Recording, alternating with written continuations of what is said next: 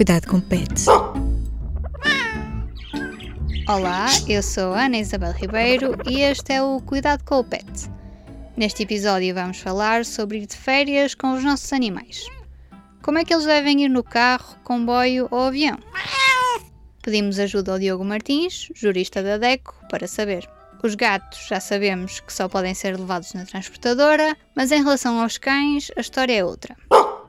O Diogo explica que em viagens de carro, estes animais têm que estar sempre presos, mas nunca pela coleira.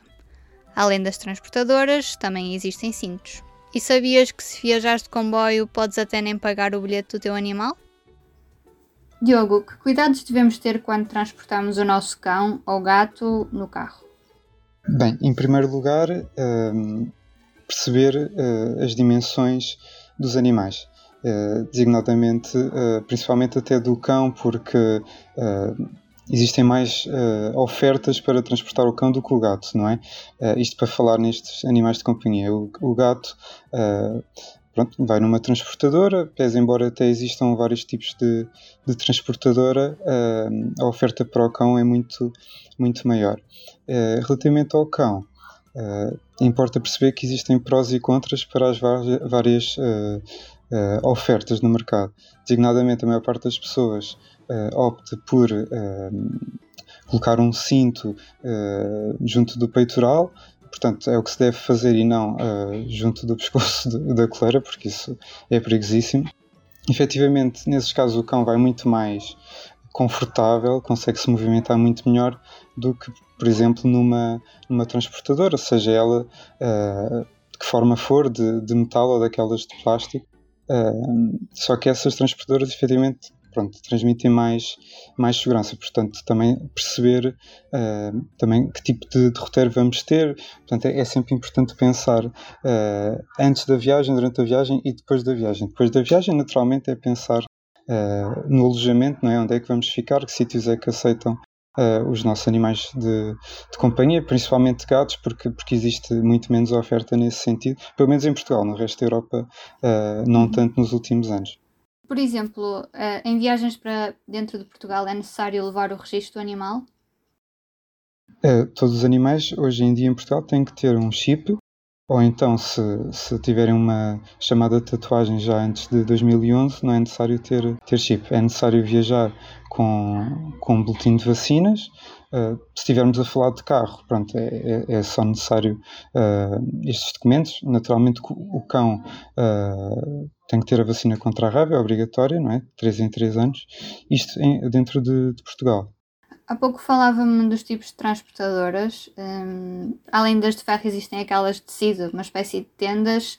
Um, quais destas é que são as mais seguras em caso de acidente?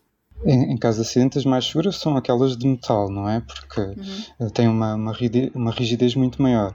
Mas lá está, também são mais caras e, portanto, nem toda a gente tem, tem essa capacidade financeira, pese embora seja um, bem que fica, não, não é para uma utilização uh, única, espaçada no tempo, não é? Também queremos que, que os nossos animais vivam muito tempo connosco, é, é, bom sinal, mas também se consegue perceber efetivamente isso, porque, porque existe uma discrepância de preço uh, algo grande. Mas efetivamente são as mais seguras, mas lá está, existe depois a, a questão de, do cão em si. Uh, se for de médio uh, grande porte, não se sente, isto claro, generalizando, depois depende sempre de cão para a cama não se sente tão, um, tão à vontade, não se sente tão uh, como quando tem simplesmente o, o cinto junto do, do peitoral. Nós às vezes vemos muitos cães soltos na mala em viagens curtas ou longas, depende. Uh, isto é permitido? Uh, não, é uma contraordenação rodoviária porque pode, uh, pode causar perigo para, para, para o condutor, pode afetar a, a, condução e, portanto, também perigo para todas as outras pessoas que, que viajam e, portanto, é uma contraordenação até bastante grave. E se ele estiver ao nosso lado ou nos bancos de trás também solto, também é uma contraordenação? Sim, sim.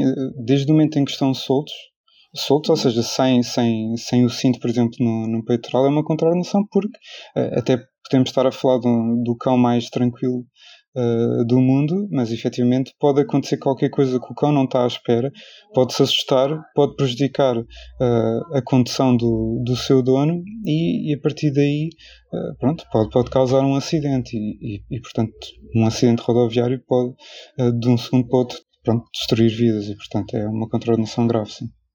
E nas viagens de comboio, como é que devemos levar os nossos animais? Presos, calculo, sempre? Nas viagens de comboio em Portugal é permitido uh, levar uh, os nossos animais de companhia dentro das, das transportadoras, se forem pequenos, e uh, também podemos estar acompanhados de, de, um cão, portanto não acondicionado, não, não precisa de ir numa transportadora, mas nesse caso tem que estar assaimado, tem que estar com uma, com uma trela curta, temos que viajar com eh, para além do, pronto, para além do cão ter que ter o chip e a vacina contra a raiva, uh, temos de viajar com o boletim de vacinas e a licença uh, municipal. Depois existem diversos tipos de, de, de, transporte ferroviário, portanto, se for uma viagem urbana, por norma, os cães não, não pagam bilhete, se for uma viagem maior, portanto, intercidade já pagam uh, o bilhete por inteiro, se for regional já pagam meio bilhete. Isto para este tipo de situações. Claro que existem os casos dos cães-guia que naturalmente não, não pagam qualquer tipo de bilhete e não têm de estar uh, assaimados nem, nem com trela curta. E no caso do avião, os animais têm que ir sempre no porão?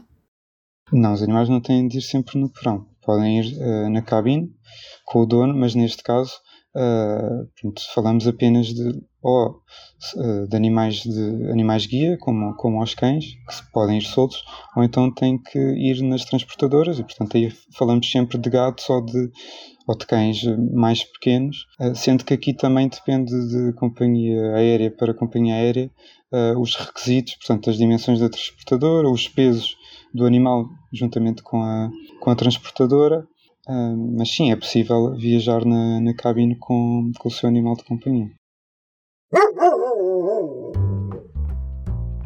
A conversa com o Diogo Martins fica por aqui e o cuidado com o pet também.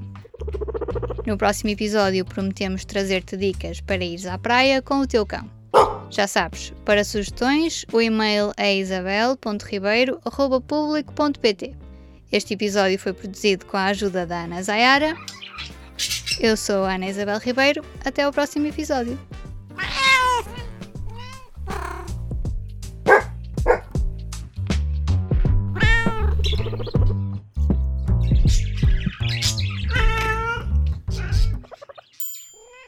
O público fica no ouvido.